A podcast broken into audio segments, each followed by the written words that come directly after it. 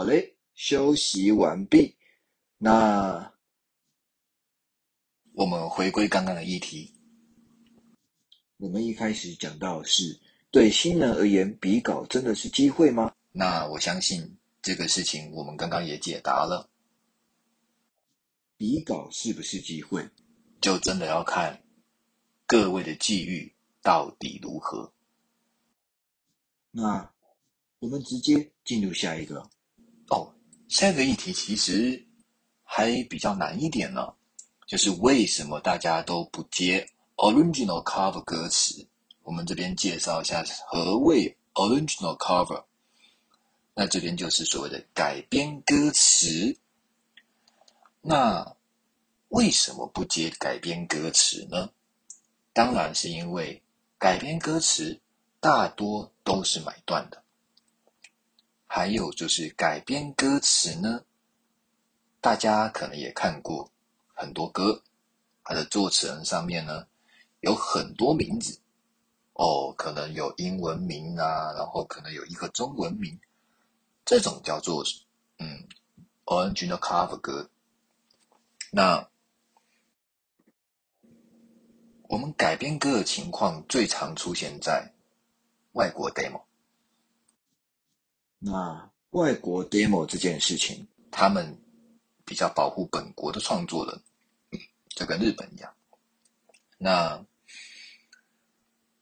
这种情况就是他们做了一个 demo，如果有了歌词，那他们也要算这个作词的比例。当然了，他们作词可能是啦啦啦啦，可能是英文。当然，对于中文做成是一个非常不利的状况。但是，同样就如刚刚所讲过的，创作人为了机会，有时候也不得不妥协嘛。老话一句，新人的拳头就是比较小嘛。但是这个事情是不是合理的呢？当然是有待商榷。那当然。也很多人提出这一个问题，嗯，但是这个问题有没有被做解决呢？可能这个问题还是需要呃嗯时间慢慢来去把它做解决。有些事情没有办法直接快速给答案，那这也没办法。那我相信。也不用去解释何谓买断这件事了吧？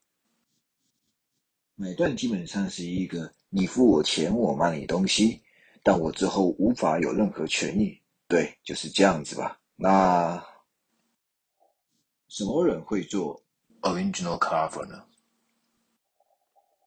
大多数是急需名气、急需机会。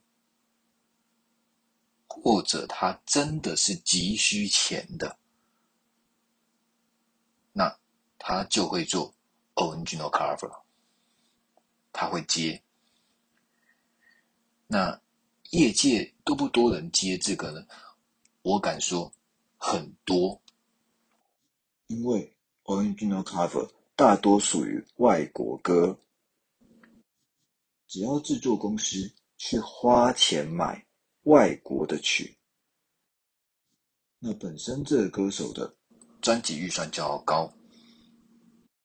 也就是说，如果今天我做这首歌，我得到的收益比较少，但是在后面所能给我的回馈比较大，那我就会选择去做它。这是相对的。那至于很多人都好奇的，就是说，那到底重曲轻词是不是真的呢？因为很多人都会讲，哦，重曲轻词，重曲轻词的，不能说没有。那我也只能举，例如说，像刚刚讲到的一万二是歌词的钱嘛，对吧？那歌曲多少钱呢？当然就是。一万八嘛，如果是说一八一二这样的状况底下呢，它到底是不是一个合理的？他们两个的价位并没有相同啊，那怎么会是合理的呢？那歌曲比歌词多个几千块这样的事情，始终都还是存在的。这个能不能当成是一个重取轻词呢？这也可以算是其中之一。对，还有一个问题是说，永远的制作流程都是先有曲后有词。那在一个先有曲后有词的状况底下，作词就显得比较被动，因为你必须已经先确定了这首曲已经要已经要买了嘛，那你才去请作词人去填这个这个词。那可是问题是，今天不会有所谓的，我先买这个词，我觉得这个词真的可以了，我再来去为这个词填曲谱曲。比较少，除非他真的是顶尖的大师，那有一些状况可能会，嗯，可能会是这样，但是很少见，所以大多数的案子都会存在于一个，就是它已经是歌曲了，那不好意思。大家就来比稿吧。那如果你不想比稿的，你有没有办法直接主动的去投稿呢？没有办法，因为你只是一个歌词。那如果你要投稿，要怎么办呢？哇，那你要会作曲呢。但是我们很知道，就是说术业有专攻。今天如果你会作词。可能你的作曲就没有那么好。而如果你会作词，那可能你的作曲也并没有那么好。这是相呼应的，所以这比较残酷。对于作词人来讲，永远都是处在于一个被动等待机会的状况。所以为什么会有说？重取轻词，其实不只是金钱的差异，更多的是机会的差异。因为你作曲是可以自己争取那个机会的，而作词是不行的。那这也是年轻作词人到中途会放弃的原因之一。因为没有人会一直去被动的等待那个机会降临到自己头上，而那个机会还很有可能永远都不会到。那下一个我们要说的，这个又对到之前前几个讲到的版权跟合约的东西，那就是好的版权公司带你飞。不好的版权公司带你下地狱，哇！他听起来言语下的非常重啊。但是我们不得不说，这真的是一个事实。在拿到那纸合约之前，要看一下公司是什么。有时候可能是工作室，有时候可能是大公司。有时候可能是这一个小公司，无论是这三个里面的哪一个，都一定要去慎之再慎。如果身边有人是行业内的，一定要问清楚他们这一间公司的底细。甚至有一些所谓的工作室，就是小公司或者是小工作室。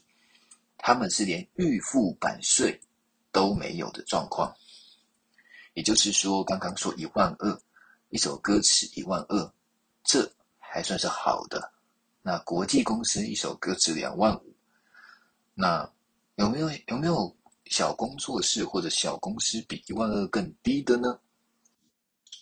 只能说有，甚至还有买断的。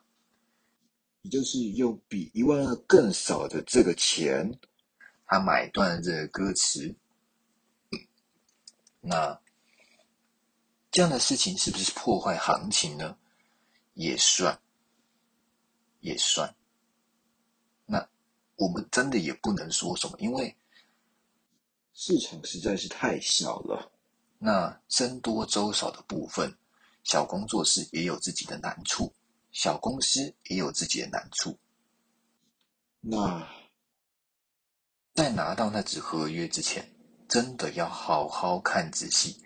除了看仔细里面的一字一句以外，也要去查清楚，说这间公司的评价到底是如何，他会不会培养新人，他会不会正常给予薪资，这都是需要去。好好研究的。那有些人会问了：那既然台湾这么难混，那中国到底会不会是一个好的环境呢？哦，那这还真的很难说呢。就大家会看，就是可能谁与谁啊，去中国啊，就是赚了满桶金。可是有时候我们眼睛都只会放上那个最高的，有时候有时候会忘记了，忘记底下沦陷的还有很多人呢。那因为我们也不知道到底沦陷了谁或沦陷了多少人，所以我们只知道说：哇，那个人赚的好多，哦哇，那个人中国发展的好好哦。然后我们就觉得，哇，中国的环境似乎是真的不错呢。哎，反向思考一下，中国的环境比较不错，但是就一就只有你看到的那几个不错，再加上中国是人治比法治大的国家，它的法治并没有我们台湾来的完善。在文创产业，他们还是没有我们来的更为完善一些，但他们有他们的优势，但也有他们的劣势。也就是说，基本上中国它还是很多在买断的，而这个买断。还是被他们认定为正常，而且是基本状况的。要到中国发展，大部分都是买断的，除非爬到了 top one，否则作品都是被买断的。那这样对创作人或者是一个创作产业链，呃，都不会是一个什么好现象的。因为，如果是靠买断，他未来要做什么运用，你永远都没有办法说什么，你也没有任何的话语权。更遑论在中国，不用想要提告的，中国基本上就是一个你卖出去，如果对方有提出来比较二把的条件。你接受了，那你就当那首歌曲或者是歌词完全没有存在过，完全没有存在过于自己的电脑，因为它最终会被改成什么样子，这个可能大家心里有数，因为就是这样子，有可能他今天经过两手的修改，但是上面。他还是挂你的名字，不管是改好改坏，他都挂你的名字。有时候真的会发生这样的事情，所以这要说中国是一个比较好的环境吗？我个人觉得有待商榷。或许他在未来在著作权等事项比较完善之后，那会是一个比较好的环境。但是目前，他对台湾的新创作者并没有那么友善，尤其这个产业大多都是靠人脉、靠关系，在中国是更难以获得任何人脉跟关系的。当然了，台湾人在中国的机会是不多的。那我想，接下来这一个应该是最多人都想问的，也是会最多人都想知道的。就是听了前面这么多，哇塞，好像很惨哦。那到底填词人现在还适不适合当正职？那其实我周遭现在目前的年轻人，真的还有在，呃，做填词这一个事情的吼，大多都是兼职，已经没有任何的正职了。他们可能有一间公司，可能是国际型的，也可能是国内型的，也可能是小工作室，但他们不会把这个当正职，因为没有月薪嘛。那又不稳定，那现在也不一定会有卖歌的状况存在了吧？那当然，对于我们而言，这这绝对不会是一个好的工作体验。那有没有人他真的是把这个当正职的？呃年轻人是没有，年轻人是没有，但我相信林系等辈的，呃，他们就算就算不写了，他们还是可以过活的。那这个这个就跟之前说的差不多了嘛？很多人都只会看到，就一样又重复了嘛？很多人都只会看到最高的，可能像方文山老师啊。林夕老师啊，等人。那我记得没错的话，我记得姚谦老师，我不知道是发那个 IG 线动还是什么，名字贵。他也说，就是现在的年轻人，希望现在年轻人不要把它当正职。我自己也是比较偏向说，在这一个流行乐这么低潮的状况底下。音乐这种东西，它出货的几率真的不多。那你要卖创作要卖歌的几率也真的不高。那在这一个夕阳产业，还有这么多人，当然就没有办法像过去像青蛙爬楼梯一样，因为。你并没有办法说，你今天可以一直固定、稳定、有收益。那如果办得到，那真的没有问题。那如果不行，放心，这正常的。这有点像讲废话嘛？对。那那观众听到现在，那可能会觉得，我靠，那怎么感觉像在讲废话？哦，没错，好像有点像讲废话的感觉。对，那，但是我个人认为，有些时候我们对于娱娱乐产业，就是关于演艺幕后的创作者，都会有一些憧憬。那，毕竟人们也只会看到最上头的。当然会觉得说，诶，他们过得很好，诶，他们可以靠写作生活，诶，那我是不是也可以？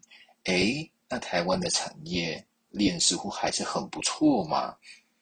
嗯，我抱持一个疑惑，就是针对这样的一个，针对这样的一个说法，我抱持疑惑。因为我现在跳到影视，那未来也许会说一下吧。现在还先卖个关子，至少我所看到的，我相信都并不如大家所想象来的这么的。要说友善吗？还是说算蓬勃呢？就是那个粉红泡泡，仅存在于入行之前，可能会有一些粉红泡泡。可是入行之后呢，那个粉红泡泡就很像被现实的那一根针给戳破了，就会发现，哦，完全不是这么一回事呢。我完全没办法跟他们一样呢。哦，那可能并不是说，呃，就是年轻人能力太差，或者是说一代一届不如一届，一代不如一代这种事情。哦，哦，并不是，并不是这样，而是说，经由时代的更替与科技的发展，门越变越窄，需要竞争的人也越变越多。那那我们要竞争的人，不只是跟自己国内，而是要去思考说，哎，对耶，你要怎么写才能写的跟鱿鱼游戏一样呢？